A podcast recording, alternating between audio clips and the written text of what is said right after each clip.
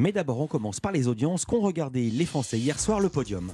C'est France 3 hein, qui est arrivé euh, hier en première position avec la série euh, Le Voyageur, 4,2 euh, millions de téléspectateurs, soit 19,9% du public. À la deuxième place, on retrouve TF1 avec la série SWAT, 2,9 millions de téléspectateurs, soit 13,5% de part d'audience. Enfin, M6 clôture ce podium avec Caméra Café, 2,5 millions de téléspectateurs et 12,7% de part d'audience. Et M6 qui est leader sur la cible des femmes responsables des achats de moins de 50 ans. Et, petit, et puis un petit mot sur l'Access Prime Time, euh, scène de ménage hein, qui continue de, très très bien fonctionner hein, avec de beaux records en ce moment. Des résultats qui s'expliquent très probablement par l'arrivée d'un nouveau couple en début de semaine, interprété par Didier Bénureau et Fanny Cotenson.